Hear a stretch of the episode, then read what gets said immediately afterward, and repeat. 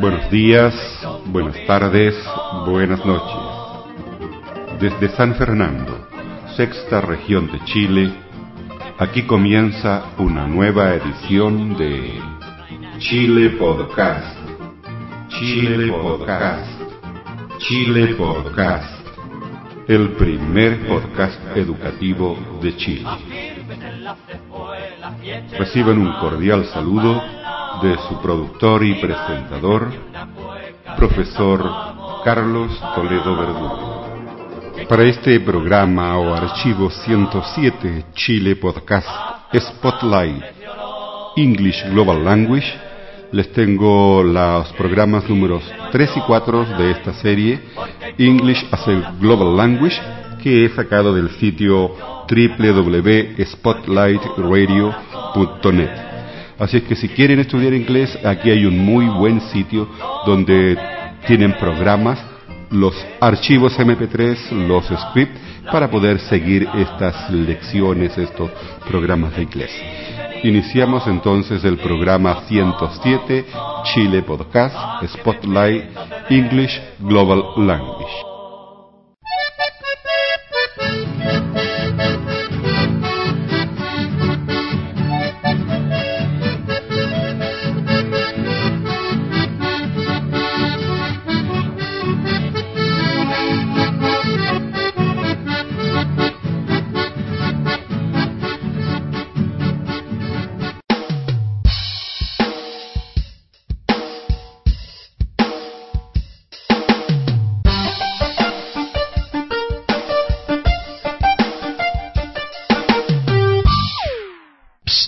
I need to tell you something. It's about the best kept secret on the internet.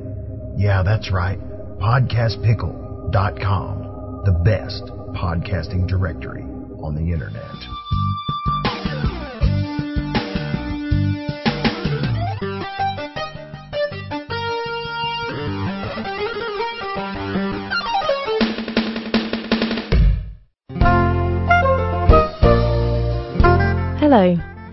Marina Santi.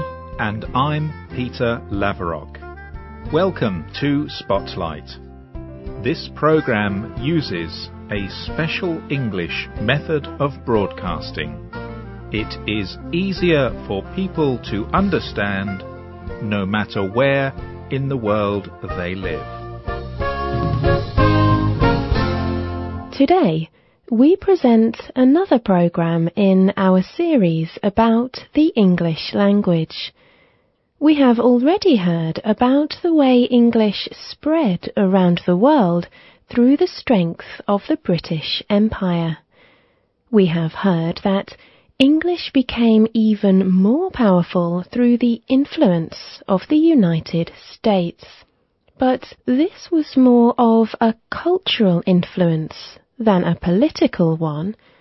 Radio, films, music, and the internet have taken English into places that were never directly under British or American rule. This series uses a book called English as a Global Language. David Crystal wrote this book. Professor Crystal is a leading expert in language from Britain. His words have been adapted into specialized English by Peter Laverock.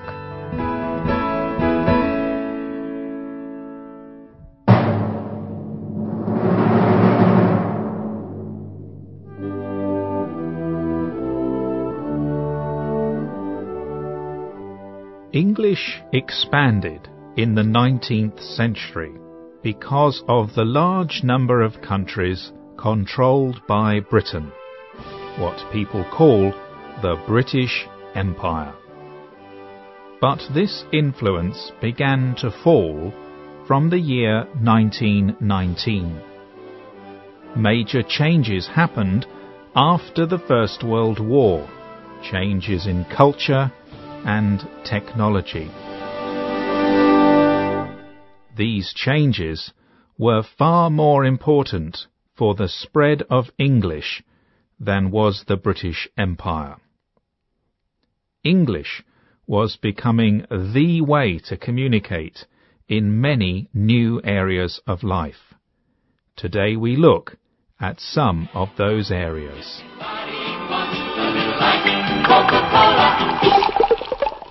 Companies want to sell the goods they produce, so they advertise. In the 1920s, American companies like Ford, Coca-Cola, and Kodak became international. Such companies carried English around the world in their advertising. The advertising industry grew in America more than anywhere else. By 1972, only 10% of the world's top advertising agencies were not American. Today, advertising often contains English, even in countries where English is not a common language.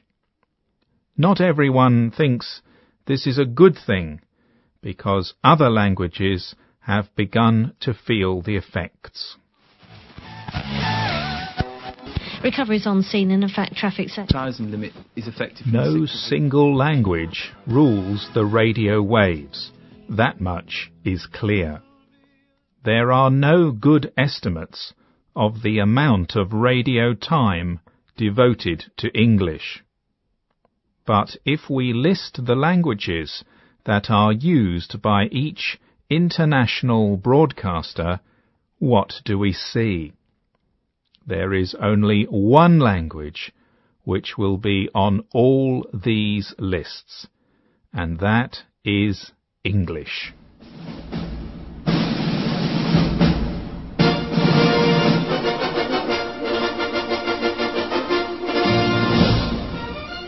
The First World War slowed the growth of filmmaking in Europe.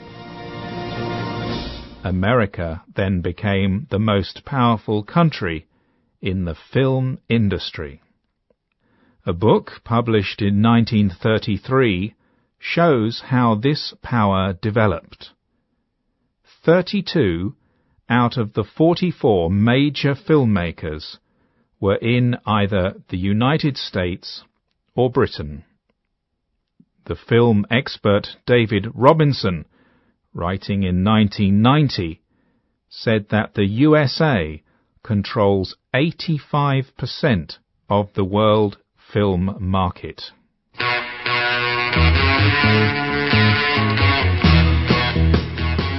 Many people hear their first words of English through popular music, or pop for short.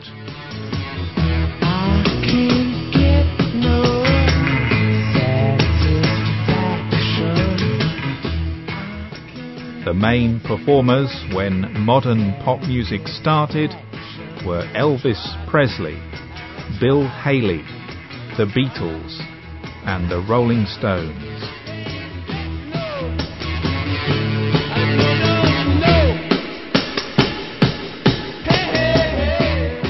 The words of Bob Dylan, Bob Marley, and John Lennon spread around the world in the 60s and 70s. In the minds of young people, English became the language of freedom, rebellion, and modernization.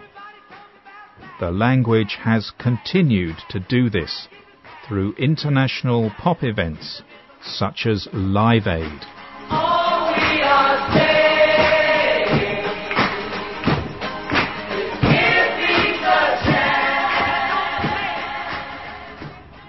The official use of English as the language of air traffic control began after the Second World War.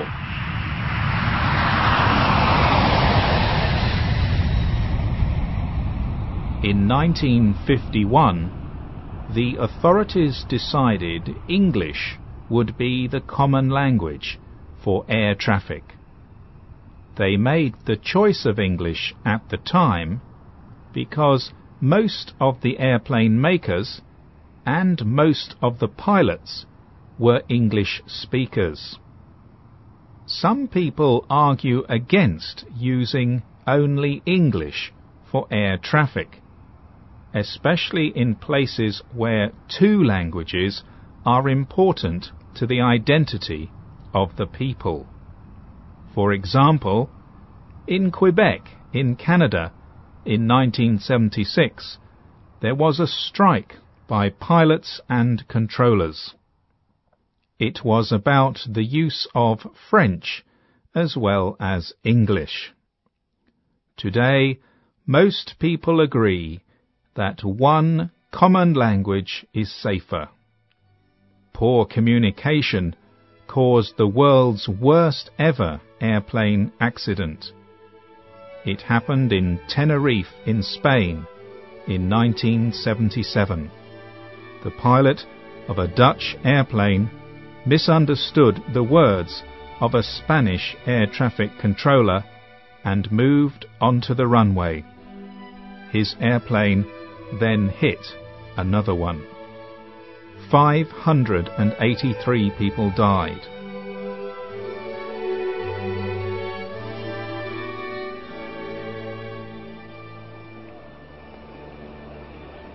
In the holiday industry, the biggest spenders are Americans. In holiday areas all over the world, the signs are most often in English. The list of food in a restaurant, the menu, is often translated into English. Street traders need to learn some English if they are going to sell anything to holidaymakers.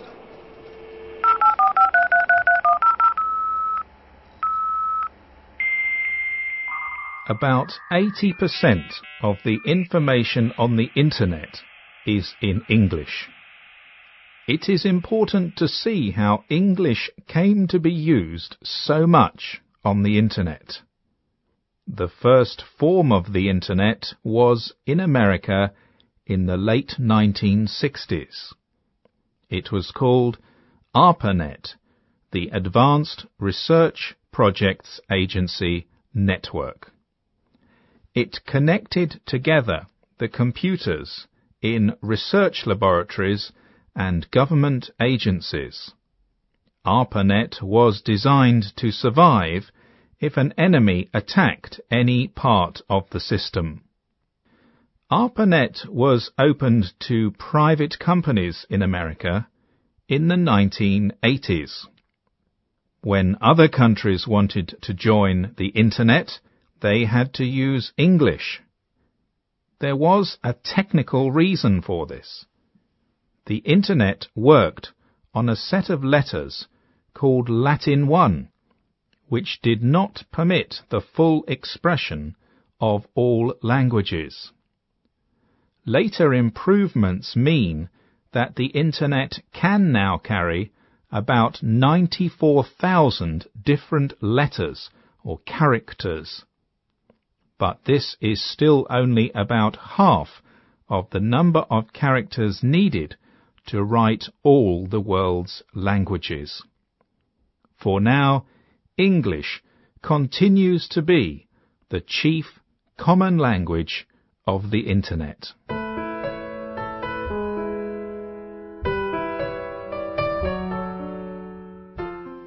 Today, students are learning English in schools and colleges all over the world. People see it as the language of opportunity and of international communication. English has repeatedly found itself in the right place at the right time. In the 1960s, it was the language used in movements for political freedom. And from the 70s, English was the language of the computer. English was again in the right place at the right time.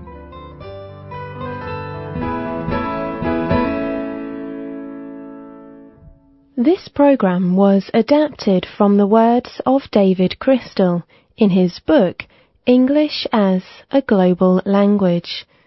The publisher is Cambridge University Press. Details of the book are on our website www.radioenglish.net. Listen again for another program in our series on English as a global language. America has exported English to the world, but strange as it may seem, English is not the official language of the United States. Is English in danger from the rise of Spanish? Or the many other languages spoken in America today? Does English need a law to protect it? Or will it always be America's language? Let us have your views on this series. You can email us from the website or you can use this address mail at radioenglish.net. The name of this program is Global English Part 3. Thank you for listening and goodbye.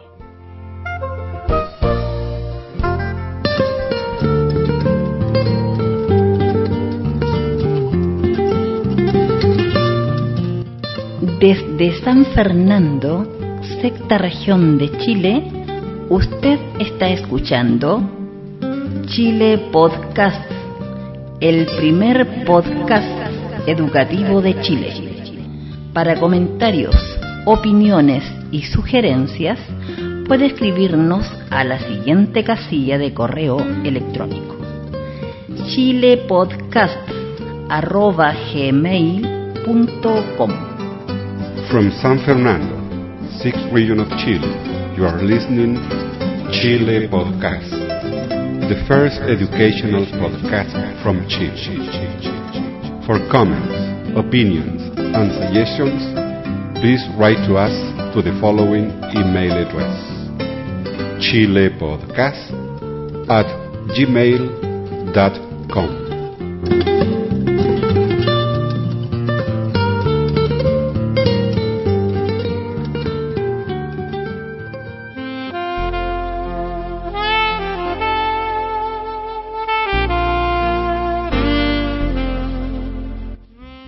Interrumpimos este programa para recibir un importante mensaje de la palabra de Dios.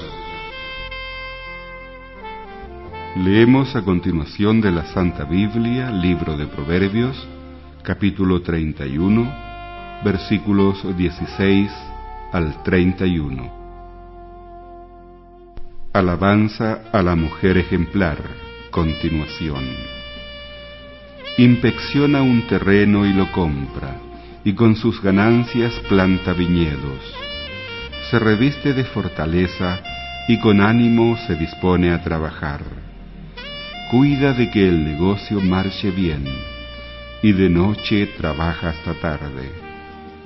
Con sus propias manos hace hilados y tejidos. Siempre les tiende la mano a los pobres y necesitados no teme para su familia cuando nieva, pues todos los suyos andan bien abrigados. Ella misma hace sus colchas y se viste con las telas más finas. Su esposo es bien conocido en la ciudad y se cuenta entre los más respetados del país. Ella hace túnicas y cinturones y los vende a los comerciantes se reviste de fuerza y dignidad, y el día de mañana no le preocupa. Habla siempre con sabiduría y da con amor sus enseñanzas. Está atenta a la marcha de su casa y jamás come lo que no ha ganado. Sus hijos y su esposo la alaban y le dicen, Mujeres buenas hay muchas, pero tú eres la mejor de todas. Los encantos son una mentira, la belleza no es más que una ilusión, pero la mujer que honra al Señor es digna de alabanza. Alábenla ante todo el pueblo, denle crédito por todo lo que ha hecho. Hemos leído de la Santa Biblia, libro de Proverbios, capítulo 31, versículos 16 al 31. Welcome to the first UK directory of podcasts for schools. Our aim is simple to search the internet and present the best quality podcasts we can find to support teaching and learning. Explore with us the educational potential of podcasting. Selected podcasts can be viewed at our website www.ipodcast.org.uk. If you have a podcast suitable for children and young people, please let us know. If you're not sure how to get started with podcasting, contact us via our website www.ipodcast.org.uk. We look forward to hearing from you.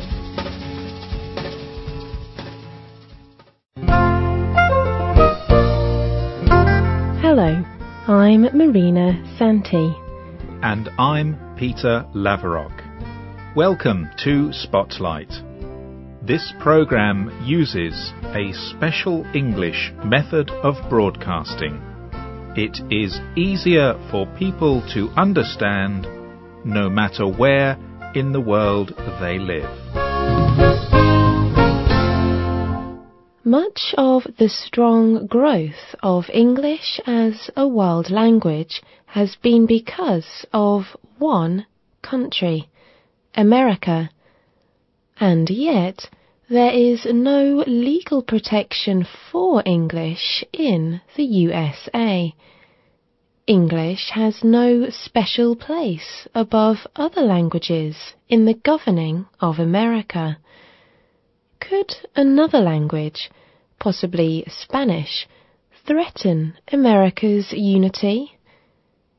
Because of fears for the future of English in its own heartland of America, the official English debate has started there. And this is the subject of the fourth part of our Spotlight series on Global English.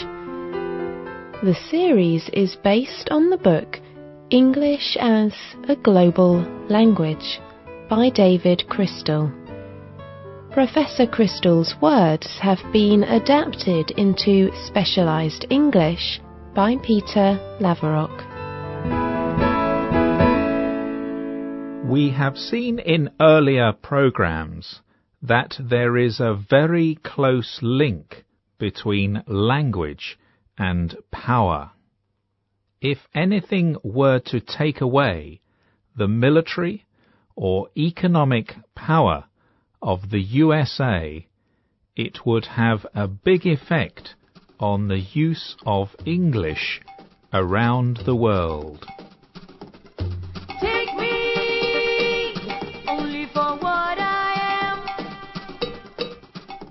During the 1990s, a debate began in America about how English could be used to protect the unity of the country. The population of America has grown three times bigger in the 20th century. People have arrived from many countries.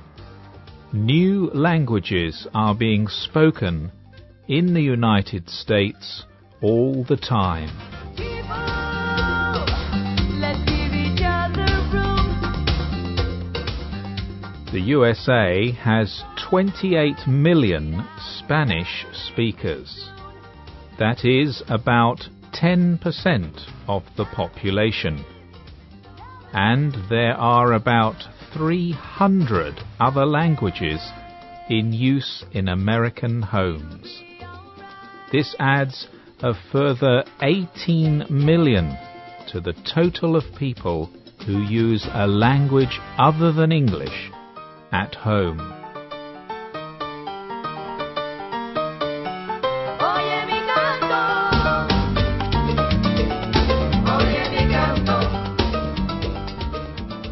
Some people in America believe that English is an important tool for uniting the nation. It is an important tool for helping people to understand each other. But others say that using many languages will help to protect people's sense of their origin. It helps people to remember where they came from. What we are seeing here is a conflict of opinions, and from it has come the official English movement. Some American politicians want the law to declare that English is the official language of the USA. Three times in the 1990s they tried to get such a law established. These laws were proposed by Republicans, but with some support from Democrats too. One such proposal was the Emerson English Language Empowerment Bill from 1996.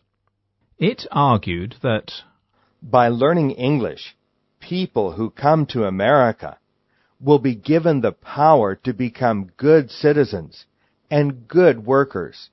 The use of a single common language by the government will improve public services. It will improve the fairness of government services. English should be the official language of all government business by law. A lack of time in the House of Representatives stopped the progress of the Emerson Bill. It did not become the law of the United States. But the fears for American unity remain. The official English supporters watched with fear a situation in Canada. French speakers in Quebec almost broke away from Canada in 1995. Du feu dans la cheminée, je reviens chez nous. S'il fait du soleil à Paris, il en fait partout. There is also a fear of a political grouping in the southwest of the USA. This is called the Chicano movement. Its members are of Mexican origin. ¿Qué trance esa raza? ¿Cómo están? ¿Qué pasa? ¿Qué pasa por acá, de este lado de la frontera? Esos. A magazine called Voz Fronteriza strongly supports the Chicano movement. This magazine said that one day much of the southwest of America would return to the control of people of Spanish origin. Let's set the story straight with these indigenous facts. 500 years to trace these oppressive tracks of an inhuman way. Land soaked with the blood of the children where they play. Not everyone agrees that the unity of America is in danger. Some argue that there is no need to fear at all. They say that the children of people who come to America all want to learn English. The children, in fact, are less willing to learn the language of their parents than to learn English. People argue that a national law in support of English would be interfering in freedom of expression. They say an official English law would be against the interests of a mixed population made up from many races. It would make communities divide along ethnic lines.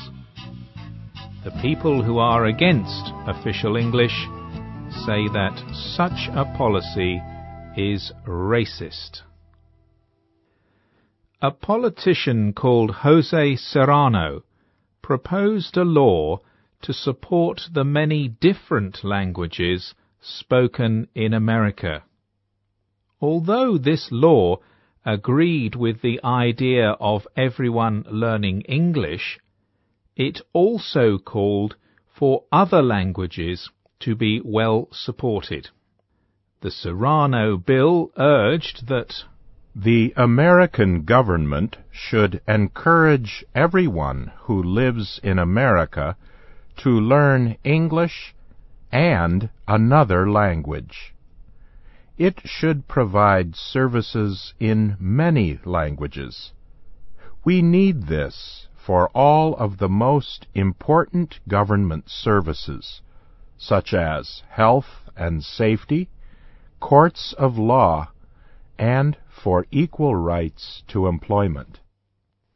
Representative Serrano did not get his bill made into law. It did not go through all the steps needed in the American democratic system.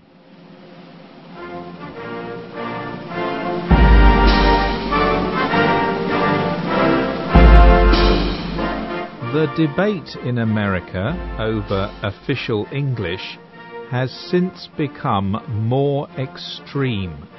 It has fallen into line with party politics.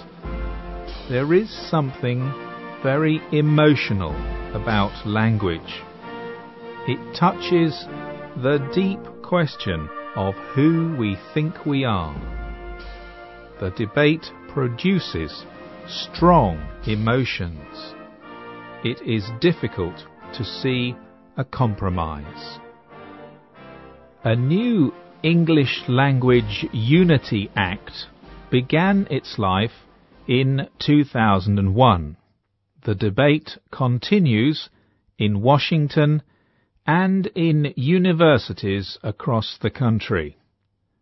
Official English may not be making progress at a national level, but things are changing at local level. Around America, there are now 27 states which have made English their official language. This number is steadily rising.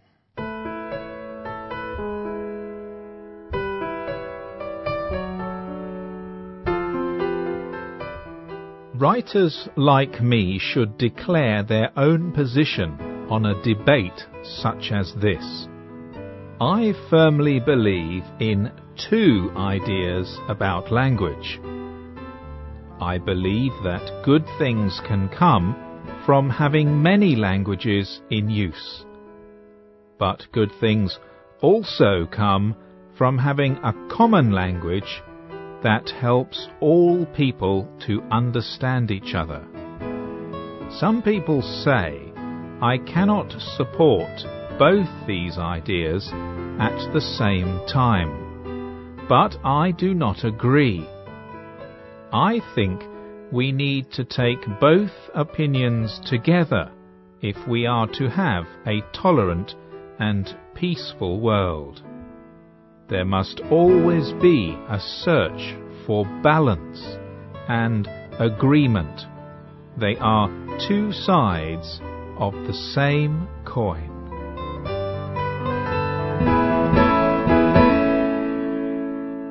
You have been listening to an adaptation of the words of David Crystal from his book English as a Global Language. The publisher is Cambridge University Press. Details are on the Spotlight website www.radioenglish.net. The name of this program is Global English Part 4. Next time, we will be asking what will global English be like in the future? And as it goes global, can anyone control the way it is used?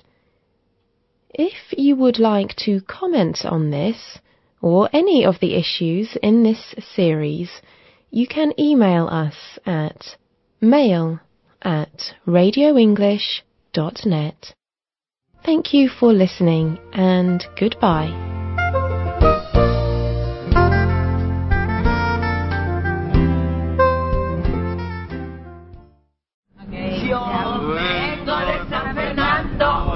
Vivir a la ciudad. Allá no tenemos tele, pero no queremos buscar.